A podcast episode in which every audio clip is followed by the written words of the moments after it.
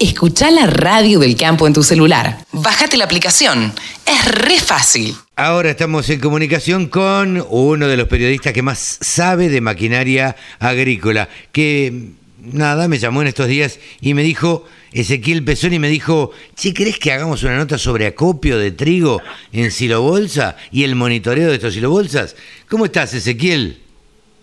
¿Cómo te va, Carlos? Buen día para vos y para toda la gente que nos escucha. Bueno, gracias por estar con nosotros antes de fin de año, en el último programa del año, porque este 18 de diciembre es nuestro último programa. Lo otro va a ser un raconto de notas que vamos a hacer de las notas del año, de las principales notas del año, pero queríamos tenerte a vos y para que nos hables precisamente sobre lo que ya está terminando prácticamente la campaña de trigo, la cosecha de trigo, eh, y a ver, ¿se acopia el trigo en silobolsa?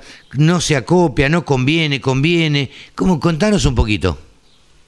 La conveniencia depende mucho de la, planificación y de la necesidad. Eh, hay productores que necesitan, están más surgidos financieramente de, efectivo, de, venderlo para cubrir los costos de implantación y algunas otras acciones, con lo cual va muy asociado con eso. Tiene, por supuesto, ese gran beneficio, el acopio, decir, bueno, yo hice, hay productores que entregan una parte ahora y vendieron a futuro otra parte o se lo reservan para vender en algún momento que, el precio les satisfaga hay, una, hay una buena parte que sí se acopia en silo bolsas.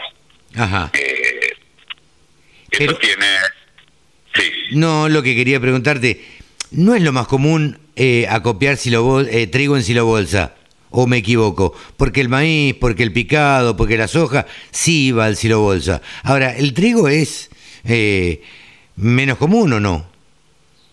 Es menos común, pero pero hay hay una buena parte que se embolsa. Okay. Y es menos es menos común porque por ahí depende de nuevo de la situación de cada uno, pero venís con, con todos los costos de implantación de la gruesa que por ahí hay que cubrir o a algunos les conviene cubrir. Pero de todas maneras eh, hay una buena parte, la verdad es que no tengo el número en, toneladas o en porcentajes, pero hay una buena parte que se embolsa. Ajá. Eh, ahora te pregunto, de esa buena parte que se embolsa, que va a los silobolsas, eh, ¿se hace algún tipo de, de, monitoreo? Eh, ¿Lleva algún tipo eh, de monitoreo especial el trigo que no lo requieran este, la soja o el maíz? No, especial no, la diferencia con, con embolsar trigo son las condiciones de temperatura que tenemos en el ambiente. Cuando vos embolsas trigo en esta época vienen los meses cálidos, ¿no? Entonces las temperaturas te pueden afectar eh, la vida de la, del grano y la conservación del grano, a diferencia de lo que es embolsar soja o maíz que lo embolsar ya entrando al invierno. Claro. Pero el concepto de monitoreo creo que aplica para los dos, lo charlamos ahora justamente por el trigo, pero aplica para, para la fin y para la gruesa. Eh, primero voy un paso anterior, si me dejas. Eh, el primer punto es cómo hacemos el embolsado, como, como primer concepto de que tenemos que tener cuidado al momento de armar las bolsas. Elegir un lugar eh, alto dentro de lo que es la zona del campo para evitar inundaciones de la bolsa no tenemos en, las perspectivas este, un año que, que nos que nos esté avisando de, exceso de lluvia, pero bueno, no está de más tenerlo en cuenta. Sí, claro. A ver, no vamos a armar el cielo bolsa eh, en una laguna, digamos, o al borde de una laguna. Ese es el punto. Eh, por otro lado, que la superficie del suelo en lo posible esté limpia, que no tengamos este, mucho rastrojo grande, tronco de, de, cultivos anteriores, de, por ahí de maíz o, la misma caña del trigo que te puedan romper la bolsa. Porque el concepto que, que, es central y que todos tenemos que tener muy claro es eh, cuál es el, lo que yo tengo que tener en cuenta para poder mantener el grano dentro de la bolsa, que la bolsa es hermética, que no entre oxígeno. Claro. ¿Por qué? Porque en la medida que yo no tengo oxígeno, tanto el grano como eventualmente algún insecto que pueda haber dentro, respiran. Cuando respiran, consumen oxígeno, aumenta la concentración de dióxido de carbono y la actividad biológica se estabiliza o se neutraliza. Ahora, si me entra aire de afuera, tengo reingreso de oxígeno, con lo cual tengo mayor actividad biológica. Los granos respiran y si hay insectos también y los hongos también. Claro, claro. Aparte del ingreso de humedad, tanto desde abajo que me pueda venir humedad del suelo, como humedad por lluvia desde afuera, si, si la tengo, si se me rompe la bolsa no la tengo bien cerrada. Entonces el primer concepto es ver dónde armamos la bolsa y ver cómo armamos la bolsa para que quede cerrada de manera hermética. Y después llenarla bien, ¿no? O sea, eh, estirar dentro de lo que el plástico me permite, estirarlo lo más posible, porque eso quiere decir que saco todo el aire que puedo. Claro. Y otra vez aumento proporcionalmente la, proporción de la concentración de dióxido de carbono, entonces mantengo más estabilizado el grano. Entonces, ese es el primer punto. Es como con, como con cualquier alimento, si lo envasás al vacío dura muchísimo más. Exacto, tal cual, tal cual. Y después, bueno, ahí viene el punto del monitoreo, es decir, yo tengo una bolsa cerrada, ¿y qué es lo que le pasa dentro a la bolsa? Y no tengo idea, no lo puedo ver. Claro, claro, claro. No lo puedo ver. Entonces ahí vienen los, los monitoreos. Monitoreos tenés, si querés, básicamente de dos tipos. Uno es el famoso calado, que es un trabajo muy demandante en mano de obra y poco representativo porque no te pones a calar la bolsa eh, cada 5, 6 o 10 metros porque es un laburo chino. Sí, pero más allá de eso, eh, digo, estamos diciendo por un lado que cuanto más hermético mejor. Ahora, si lo calamos, lo calamos cada 6 metros, estamos abriéndole un agujero que si bien después cerramos... Después lo eh, tapás, por supuesto, pero estás teniendo que abrir la bolsa. Claro eh, y, eso tampoco está bueno. Cada vez que abrí la bolsa metes aire. Sí, sí, sí. Entonces han aparecido ya, ya hace tiempo en el mercado sistemas de monitoreo de, de la concentración de dióxido de carbono dentro de la bolsa. Eso te iba a decir, no se inventó nada todavía que pueda hacer que nosotros veamos lo que hay adentro de la bolsa desde afuera. Sí, sí, justamente, es eso que, yo te mencionaba. Bien, bien, bien, bien. ¿Cómo es este sistema? Bueno, eh, hay, hay dos, dos marcas o dos sistemas. Uno, eh, vos eh, clavás los sensores, son unas estacas de, de unos 45 o 50 centímetros que van clavadas en la bolsa. Esas, esas estacas eh, leen la concentración constantemente de dióxido de carbono, temperatura y humedad y lo suben a la nube, a la web. Ajá. Es como si le pusiéramos un marcador, digamos, le claváramos una estaca que está transmitiendo permanentemente un satélite y eso nos da una medición. Y eso te da la medición que te permite a vos en cualquier parte del planeta conectarte a, Internet y ver cómo están las bolsas y al mismo tiempo, por supuesto, generar alertas o alarmas que te manden un mensajito al celular y te diga, che, guarda que... La temperatura pasó de tanto. Claro, la temperatura pasó de tanto, la concentración de dióxido de carbono que estaba en tales valores subió eh, y cuando sube la concentración de dióxido de carbono, como yo te decía recién, es indicador de actividad biológica. Claro. Entonces, algo está pasando. Entonces, te, te manda una alerta y dice, che, guarda que si no reaccionamos a tiempo, vas a perder calidad y, o cantidad de grano. Claro, sí, sí, sí, sí. ¿Y qué es lo que miden básicamente? ¿El aire de adentro, la humedad, el calor? ¿qué? Humedad y temperatura de la masa de grano y la concentración de, dióxido de carbono. Claro, ok. Con este esas tres mediciones ya te puede dar un panorama de lo que puede pasar dentro de la bolsa. Entonces, antes de perder calidad, vos intervenís y decís, abro la bolsa, vacío el grano, no era lo que tenía previsto, bueno, pero si lo dejo, voy a perder mucho más. Entonces lo saco y lo vendo, o, lo sé, o lo mando a secar, a airear. bueno, la decisión que cada uno. Ya verá, ya verá qué hace el productor, pero por lo menos tiene una idea acabada de lo que está pasando adentro de ese silo bolsa, que le puede pudrir todo el silo bolsa. Pero a ver, este es un sistema, este sistema que me contás de estas estacas de 45, 50 centímetros, que bueno, que están leyendo lo que pasa dentro del silo bolsa. ¿Qué otro sistema hay? Hay otro sistema que tenés que ir a la bolsa a medir, pero eh, conceptualmente es lo mismo. Eh, vos le pones unos, unos especies de parchecitos en la bolsa, también en distintas posiciones de la bolsa, unos parchecitos y vas con una aguja tipo aguja hipodérmica, la clavas dentro de ese parche y también te lee la concentración de dióxido de carbono, entonces tenés la lectura en distintos puntos y esa información después la eh, lo conectas a una computadora o lo conectas el, el, dispositivo a Wi-Fi y también sube la información a, Internet. La, la diferencia es que ese tenés que ir a la bolsa a medir, te lleva tres minutos, tampoco es que estás una hora midiendo, ¿no? No, no, no, seguro, pero bueno. la lectura. La, la, la, la diferencia sería que una que hay que ir hasta el Ciro Bolsa y uno por uno por ahí, ir midiéndolos o, o medir uno cada tres, qué sé yo, no sé, como quiere hacer el productor y la otra le pones las estacas estas y está transmitiendo permanentemente. Exacto. Bien, esto en cuanto al monitoreo ha quedado claro qué es lo que eh, qué es lo que habría que hacer eh, para hacer un buen silo para hacer un buen silobolsa de trigo eh, o, cómo acopiar el trigo de la mejor manera posible en la loma eh, de ser posible que el suelo esté limpio y tratar de tener un sistema de monitoreo.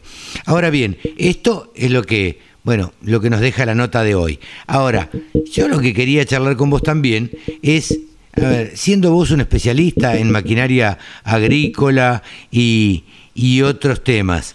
Eh, ¿Cómo evaluás el 2021 respecto de la maquinaria agrícola? Nosotros acá charlamos, acá charlamos de diversas maquinarias a lo largo del año con vos Ezequiel y bueno, y, y, están hablando de un año muy positivo para la maquinaria agrícola. Sí, tal cual, eso es lo que te iba a decir. Eh, ha sido un año para, para los fabricantes eh, muy bueno, se ha vendido lo que esté fabricado y, más también, si hoy vas a buscar una embolsadora de granos, eh, por ahí conseguís alguna en stock en algún distribuidor, pero si no, tenés que pedir a fábrica y te van a entregar, vas hoy y te están prometiendo entregas para febrero o marzo, los más rápidos. Claro. Eh, eh, estamos y repito estoy hablando de una embolsadora que es una máquina relativamente sencilla que no tiene nada electrónico que, que no tiene no es una máquina muy grande digamos si hablamos ya de, una sembradora una fertilizadora eh, también es el, mercado voló para todos eh, y también tenés plazos de entrega a, a cuatro a cinco a seis meses bien ahora yo me pregunto ¿A qué se debe todo esto, Ezequiel? Porque vos que estás en el análisis y demás, ¿a qué se debe todo esto? Porque eh, los productores o los contratistas, que son los que cambian la sembradora, la cosechadora, el tractor, eh, los distintos implementos, la embolsadora, en fin, toda la herramienta que se utiliza, eh, no cambia todos los años la maquinaria. Ahora, ¿a qué se debe? ¿Que había un parque viejo y se renovó? que había más que había más plata y un, poco un poco con eso el año fue mm, beneficioso en algún punto y, algo algo hemos charlado con vos también en cuanto a la relación del de, el precio o el valor de los productos. Eh, hemos hablado de esos informes que yo le hago con la gente de Aceta de la relación entre los kilos de novillo la leche y las máquinas claro. que ahora te voy ahora después te comento una perlita. eh, granos y las máquinas, nosotros venimos monitoreando esas relaciones y eh, en general ha sido buena, ha, mejorado mucho los valores de los granos, bueno, sabemos que, todavía incluso están están relativamente elevados o históricamente, comparando históricos contra valores históricos, están altos. Entonces eso ha, mejorado la relación y ha mejorado el negocio, con lo cual todo aquel que venía medio retrasado, medio demorado en el recambio de máquinas, tomó la decisión y dijo, este es el año para, para comprar. Para cambiar, claro. Eh, y te decía, la perlita que hicimos hace poquito un, chequeo, la carne vino subiendo, lo, sabemos todos, ha subido en lineal la carne sobre finales del mes de noviembre, y se nos ocurrió hacer un rechequeo, decir, bueno, che, por ahí estamos mejor todavía de lo, de lo último que habíamos visto, que lo charlamos con vos hace unos meses.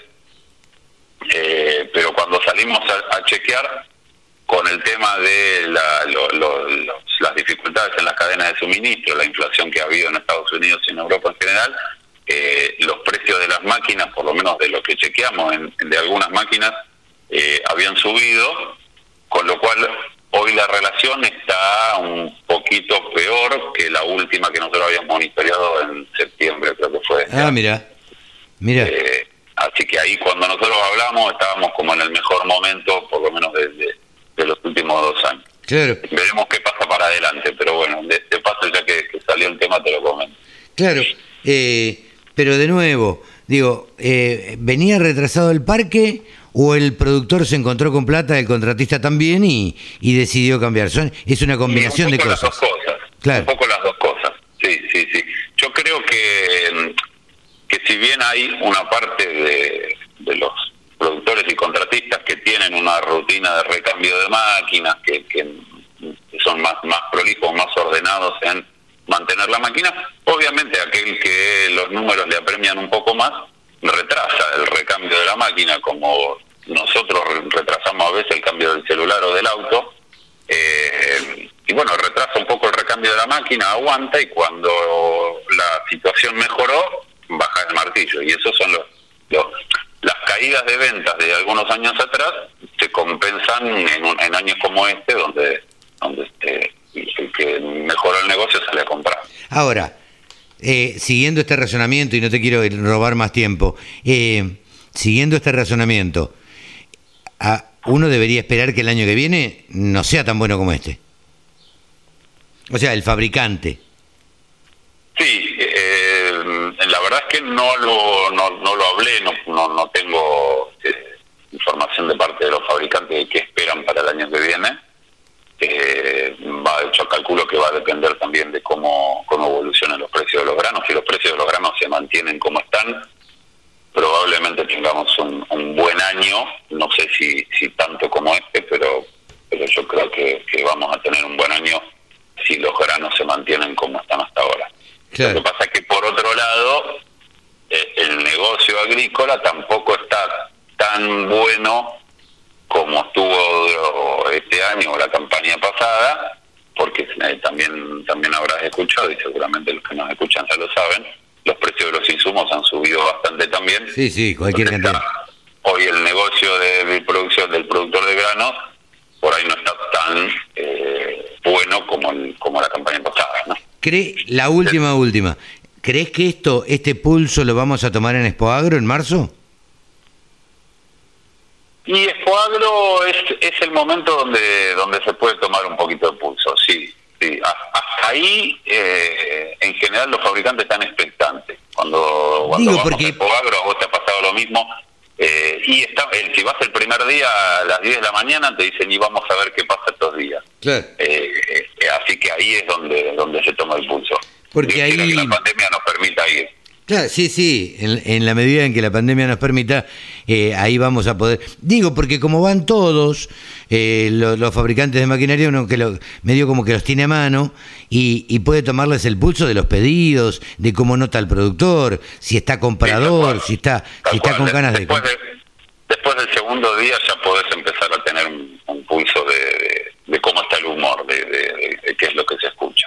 Sí, sí, ahí le tomás el tiempo, le tomás el, el pulso a los productores y a los fabricantes, que en definitiva dependen de los productores. Tal cual, sí señor. Ezequiel, muchísimas gracias. Bueno, último programa del año, muchísimas gracias por, por todo lo del año. Te deseamos unas felices fiestas y bueno, probablemente en el 2022 estemos charlando de vez en cuando, ¿te parece?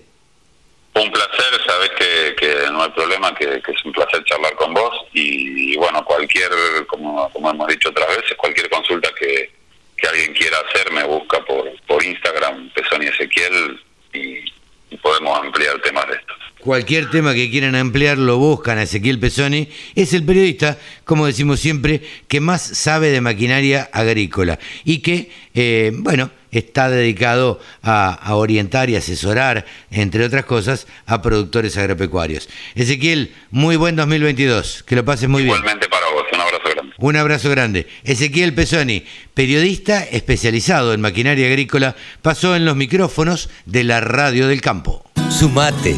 Entre todos hacemos la mejor radio, la radio del campo.